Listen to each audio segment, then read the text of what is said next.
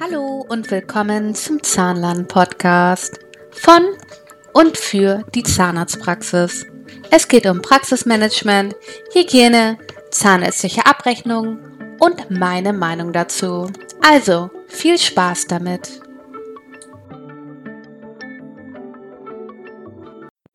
Hallo und willkommen zu einer weiteren Folge von Steffis Zahnlern Podcast. Letztes Mal habe ich oberflächlich über das Qualitätsmanagement gesprochen und nach meiner letzten Podcast-Folge kamen ganz viele Anfragen bezüglich Abrechnungs-QM. Und ähm, ich hatte eine Umfrage auf meinem Insta-Kanal gestellt und da äh, war das so 50-50. Ähm, nein, das stimmt gar nicht. 70-30 Abrechnung QM. Also werde ich das jetzt so machen, dass ich zwischendurch einen Abrechnungspodcast mache. Wobei ich äh, gar nicht weiß, ähm, wie ich da anfangen soll, weil das für mich alles, also hört sich jetzt ein bisschen eingebildet aber für mich ist Abrechnung immer sehr selbsterklärend. Und da muss ich mal gucken, wo ich da einsteige. Da hoffe ich auf eure Anregungen und Nachrichten. Ähm, dann richte ich mich sehr gerne danach. Äh, Steffi at steffisahnland.de Gleichzeitig ist neben den Nachrichten und neben dem ähm, neben der Umfrage auf Instagram ist es so, dass der QM-Podcast, der von mir momentan am meisten, die am meisten gehörte Folge ist. Also ich kriege wahrscheinlich nicht überall Feedback, aber mein Feedback ist zum einen, QM ist am meisten gehörte Folge und bei direkter Nachfrage wird Abrechnung gewünscht, aber es sind ja nicht ich glaube, es sind nicht alle meine Hörer folgen mir auf dem Insta-Kanal. Also werde ich daraus eine gute Mischung mache, machen und beobachte das Ganze einmal. Vorab, bevor ich mit QM weitermache, die Corona-Hygienepauschale wurde verlängert bis 30.09. Das heißt, bis 30.09. darf man bei privatversicherten Patienten die 3010a als Pauschale je Sitzung ähm, berechnen. Bitte dann nicht mit dem Faktor arbeiten. 14 Euro irgendwas. Die Analogie bitte korrekt setzen. Ich habe jetzt schon erfahren, dass da auch irgendwie 15 Euro oder so bei rausbekommen sind. Dann wurde irgendwas falsch gemacht. Wenn ihr 3010a ansetzt, dürft ihr natürlich nicht ähm, bei irgendwas anderem mit Hygiene begründen, weil ihr die Pauschale ansetzt. Bei Kassenpatienten habe ich meine Meinung geäußert in meinem Podcast extra zu diesem Thema. So, dann fangen wir jetzt mal an. Heute möchte ich mich, ähm, heute möchte ich über das Bestandsverzeichnis reden. Das Bestandsverzeichnis, wer nicht weiß, was es ist, das Bestandsverzeichnis ist nichts anderes als ein Gerätebuch eurer Medizinprodukte. Medizinprodukte ist alles, was ihr am Patienten anwendet oder was ihr benötigt, um den Patienten zu behandeln, ähm, was mit Strom betrieben wird. Damit ist natürlich nicht der Computer, Tastatur, Kaffeemaschine, Bildschirm oder so gemeint. Das ist kein Medizinprodukt.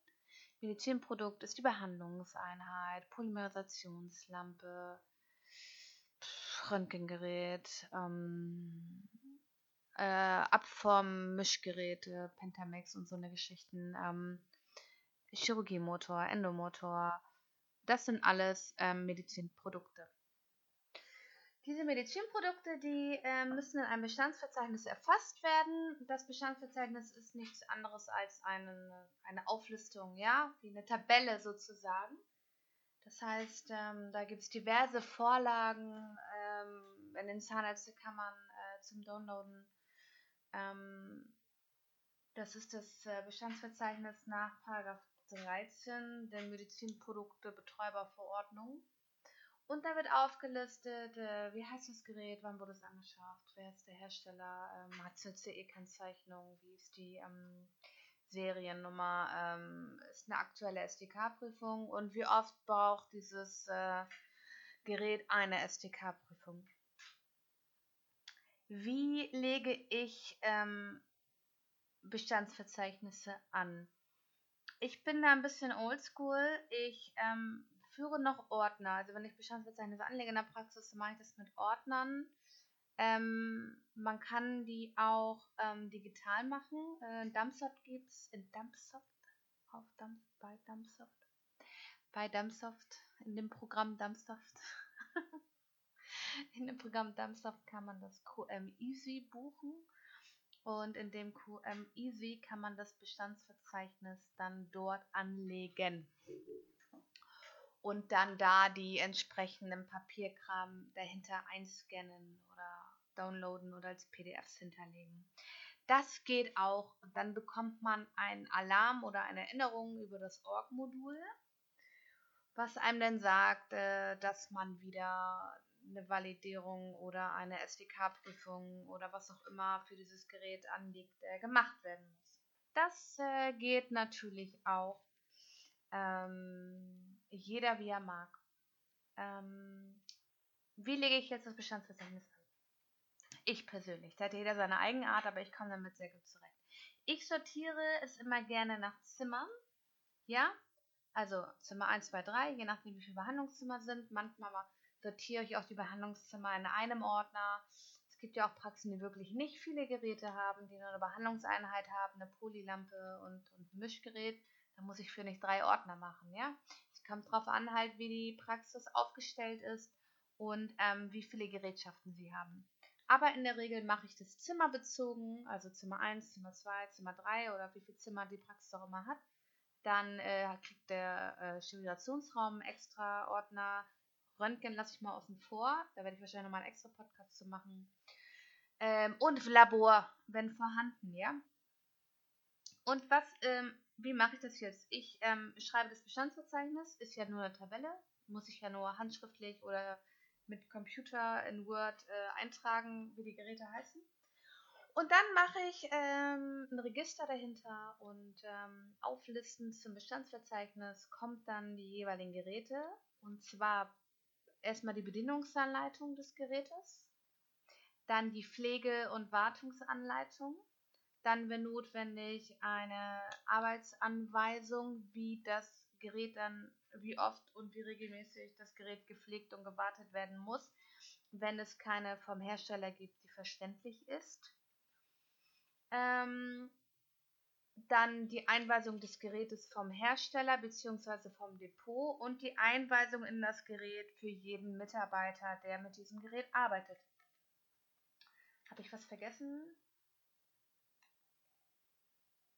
Ja, und dann aktuelle SDK-Prüfung natürlich. Ne? Oder äh, man kann da auch äh, Reparaturbelege, Wartungsbelege und, und, und alles dazu helfen. Dann hat man wirklich für jedes Gerät äh, alles in einem.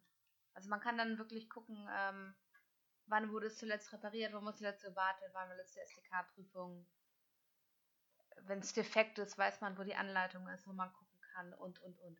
Es ist alles äh, an einer Stelle und leicht zu finden, weil man weiß, es ist die Behandlungseinheit aus Zimmer 1, dann ist es im Bestandsverordner, als Bestandsverzeichnisordner von Zimmer 1. Leuchtet ein, ja? Das mache ich dann mit allen Geräten des jeweiligen Zimmers. Und ich nenne es auch Bestandsverzeichnis und nicht Gerätebuch. Warum tue ich das? Wenn ihr eine Begehungsanmeldung bekommt und oder äh, unerwartet ähm, das Gesundheitsamt vor der Tür steht, dann sagt sie als erstes, ich möchte das Bestandsverzeichnis sehen. Und ich habe das schon erlebt, dass Damen, Fachangestellte oder selbst der Zahnarzt nicht wusste, was ein Bestandsverzeichnis ist, also dass es Bestandsverzeichnis heißt, was sie haben. Die haben dann ein Gerätebuch gehabt oder ein Geräteordner oder haben es Gerätebuch genannt. Und man ist ja sowieso unter Druck, unter Druck, wenn da eine behördliche Behörde kommt. Behördliche Behörde.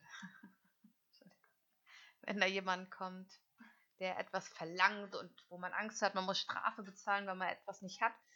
Und dann ist man sowieso nervös und dann denkt man, was, was wollen die jetzt von einem? Deswegen nenne ich die, die Ordner auch so, wie, wie sie auch richtig heißen sollten. Bestandsverzeichnis.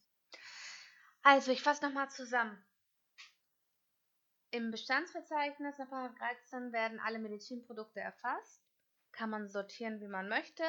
Zusätzlich dazu müssen natürlich die ganze, der ganze Papierkram zu einem Medizinprodukt vorhanden sein.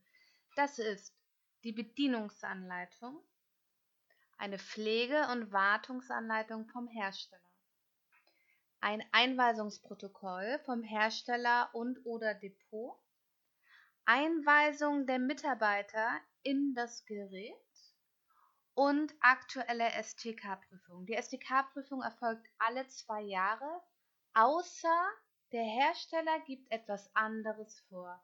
Deswegen ist es unheimlich wichtig, diesen ganzen Papierkram zu haben, dass man da jetzt auch nicht äh, zu viel macht oder zu wenig. Ja? Zusätzlich zu dem Bestandsverzeichnis gibt es Geräte, die brauchen auch ein Medizinproduktebuch. Ja? Das äh, sehe ich am häufigsten, dass das missverstanden wird und alle Medizinprodukte in ein Medizinproduktebuch erfasst werden. Das ist natürlich auch Arbeit, die man sich schenken kann, weil man die nicht braucht. Ein Medizinproduktebuch ähm, braucht einen Laser, jeder, jeder Laser, Elektrotom und Amalgamabscheider. Das sind eigentlich die einzigen Geräte, die ein Medizinproduktebuch der Anlage 1 benötigen. Wenn man diese Geräte neu kauft, dann ist immer ein Medizinproduktebuch der Anlage 1 dabei. Wenn man das Gerät schon älter ist, dann gibt es sie zum Download äh, überall. Also bei jeder Kammer, bei jedem offenen Handbuch, äh, wo, es diesen ganzen Papierkram gibt. Ich kann die ähm, LZKBW sehr, sehr, sehr empfehlen. Die hat ähm, ein ganz tolles Handbuch.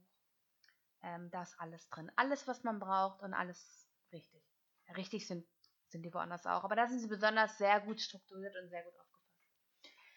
Genau, was ist jetzt ein Medizinprodukt der Anlage 1? Diese ganzen Medizinprodukte benötigen statt einer SDK-Prüfung eine jährliche Strommessprüfung, korrigiert mich. Also sie müssen jährlich, muss da irgendwas geprüft werden, was die Stromleitung und so angeht. Die, die haben einen höheren, die müssen ähm, höher und stärker überwacht werden, nämlich jährlich.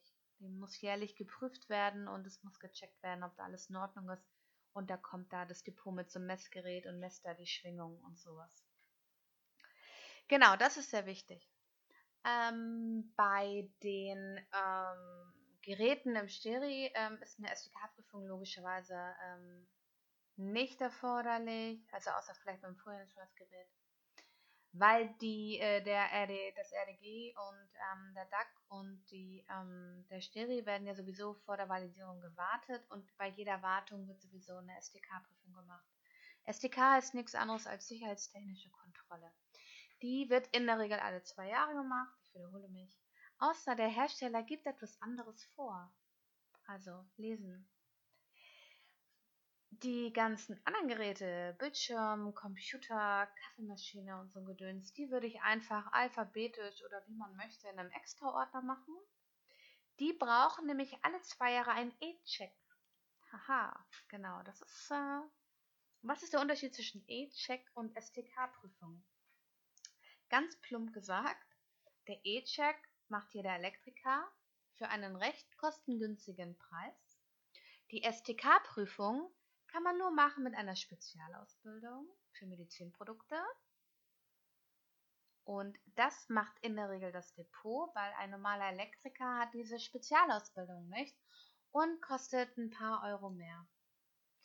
Aber das Grundprinzip ist gleich. Es wird geprüft, ob die elektronischen Leitungen in Ordnung sind, damit bei den Medizinprodukten der Patient und oder der Mitarbeiter und oder der Zahnarzt keinen Schaden erlangen aufgrund von Stromproblemen. Und beim E-Check wird dafür gesorgt, dass der Mitarbeiter keinen Stromschlag bekommt, wenn er die Kaffeemaschine bedient. So in etwa sind die Prüfungen. Die Steckdosen in der Praxis müssen alle vier Jahre geprüft werden.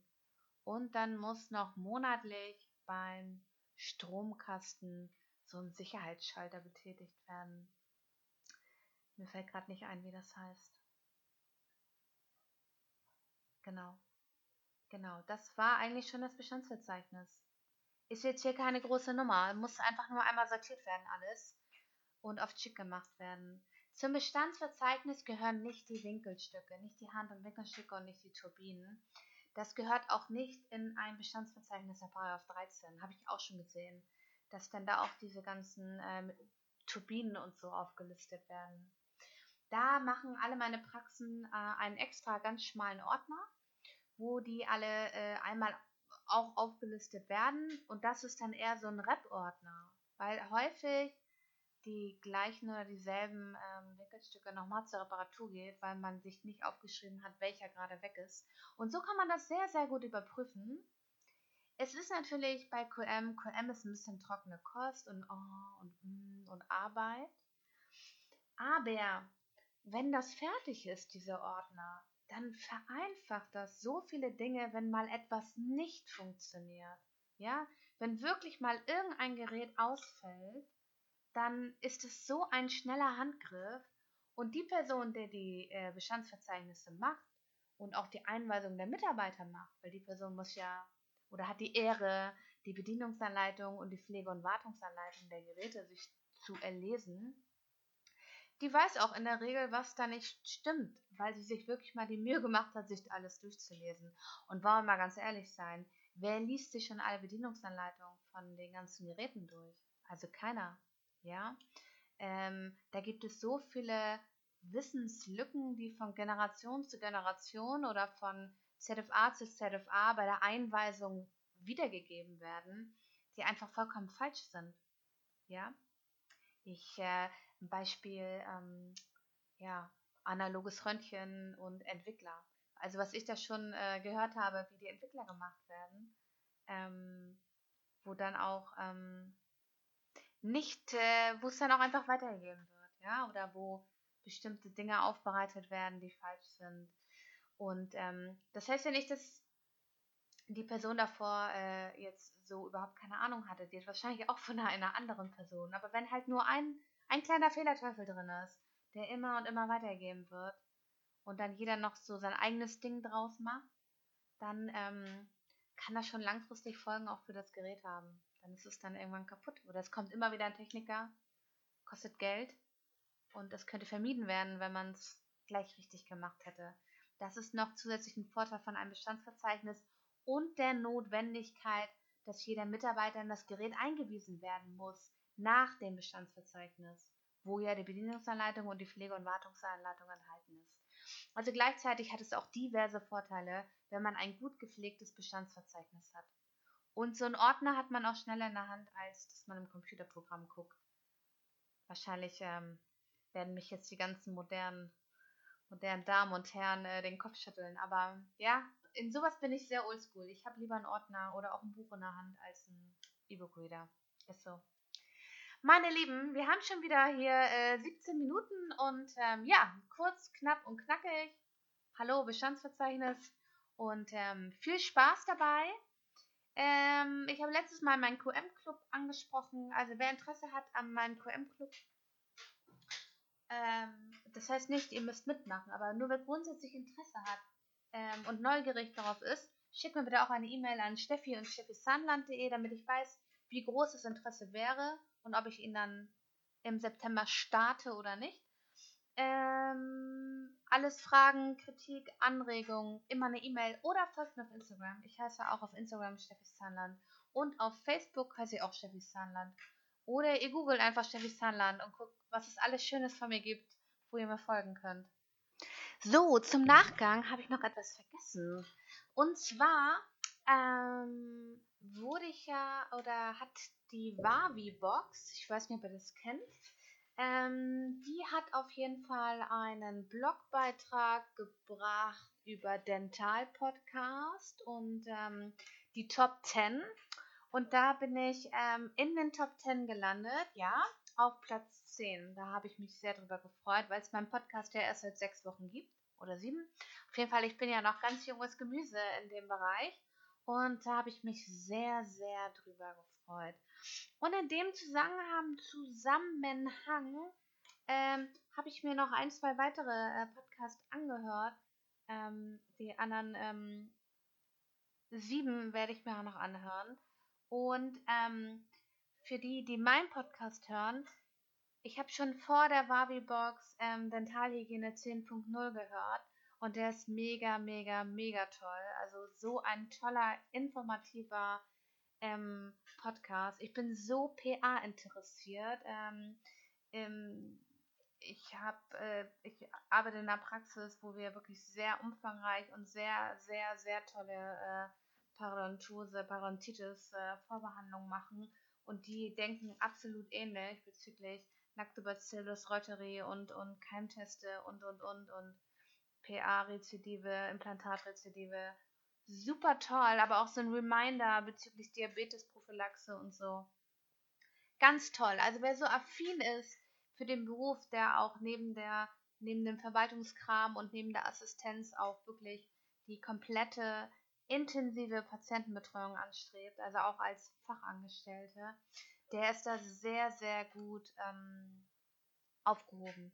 Und dann habe ich mir noch Zahnart angehört.